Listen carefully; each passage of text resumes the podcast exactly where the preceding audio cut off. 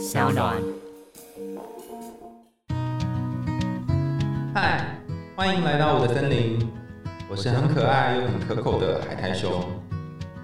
海苔熊心里话，在这里陪着你。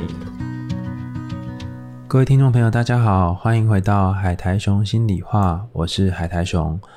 接下来这一段时间，一直到三级解除的日子呢，除了周二跟周五我们会固定更新之外呢，我们其他的时间也会希望可以在空中陪伴大家。每一天我会分享一则熊熊小语，可能是我在网络上写的文章，或者是我平常在社群发表的贴文。那透过用呃 podcast 的方式来陪伴大家度过这个疫情蔓延的时候。我相信，在每一个最黑、最深的森林里面，一定藏着属于我们自己的宝藏。如果我们能够携手一起走过这个森林，或许天天亮的那个日子呢，就不远了。今天我们想要跟大家分享的是，焦虑的时候你可以怎么办呢？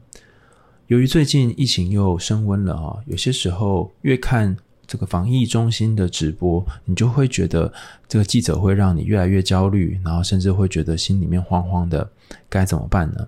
其实我觉得有一种方法可以陪伴大家，就是你可以等到这个防疫记者会结束之后呢，再看大家的这个整理或者是文章，不需要在第一时间哈跟随这个几个小时的记者会，因为有些时候记者会问好多的问题，然后甚至那个每一个提问本身都会让你更担心。所以解除焦虑的个方法呢，就是你不需要一直追踪在这个电视机或者是手机直播的前面。其实有些时候，当你看了再多疫情的新闻，也对你的心情还有焦虑没有太大的帮助。相反的，可能只会让你产生替代性创伤，或者是徒生更多的恐惧和焦虑而已。所谓替代性创伤的意思是说，当你感觉到有一些地方某些人受伤了，或者某些人染到这个疫情了，然后你就会觉得自己好像也是那个受害者，甚至是染到染疫的人一样，哈，你就觉得啊，怎么会是我，或是会不会下一个是我？这个惊恐或害怕的感觉，你会把自己揽在自己身上，然后很可能这件事情本来跟你没有太大的关联，但你会想象自己已经变成了其中的受害者，或者可能的受害者。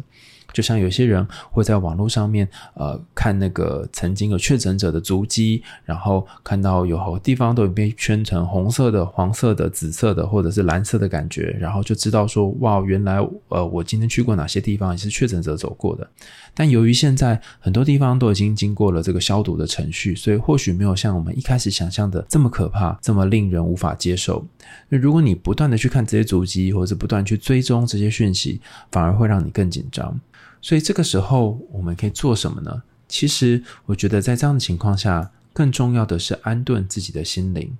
心灵是你内心当中的世界，你可以让脑袋停止在这个焦虑当中，不要在焦虑里面打转，然后试着去找回内心的平静。毕竟内心的平静也是身体健康的一环。那么，什么是让自己感觉到有控制感的事情呢？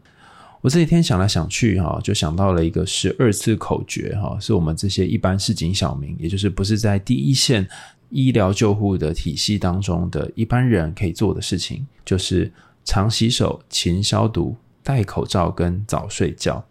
那前几个常洗手。勤消毒跟戴口罩呢，其实大家常常在很多地方听到。那为什么要最后加上早睡觉呢？早睡觉不是跟你说要你提前一小时去睡觉，而是在你平常去睡觉的时间，尽量就去睡就好了。然后不要拖太晚，不要因为要划手机或看疫情的新闻，然后往下延后你的睡觉时间。举例来说，倘若你平常是在十点的时候上床睡觉，你可以让自己在九点五十分的时候先关掉手机，然后做好这个睡前的放松的练习，你可以做几次吸气跟吐气的深呼吸，然后慢慢让自己进入比较放松的状态，准备去睡觉，来迎接隔天的一天的行程。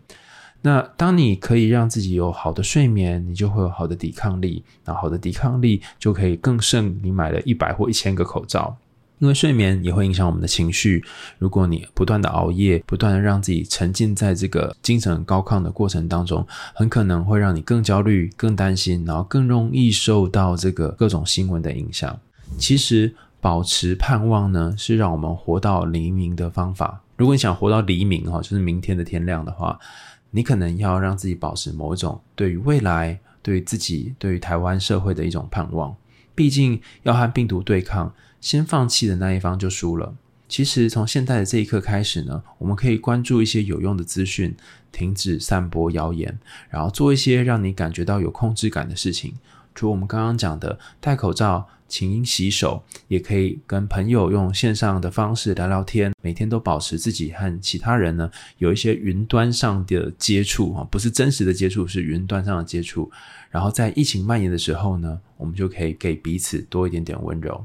也欢迎大家继续寄信到我们的海苔熊信箱，然后聊聊你最近的心情。我们会在之后周五的单元抽出来跟大家分享信箱的内容。那我们今天的海苔熊心里话，熊熊小雨的时间就到这边告一个段落喽。感谢你的收听，也欢迎大家在 Apple Podcast 或者是其他的留言管道告诉我们你听完这一集故事或者是熊熊小雨的想法。也欢迎你在上当这个平台呢，给我们节目海苔熊心里话一点小小的赞助喽。想听更多有趣的故事和心理学知识吗？我们就下次见喽，拜拜。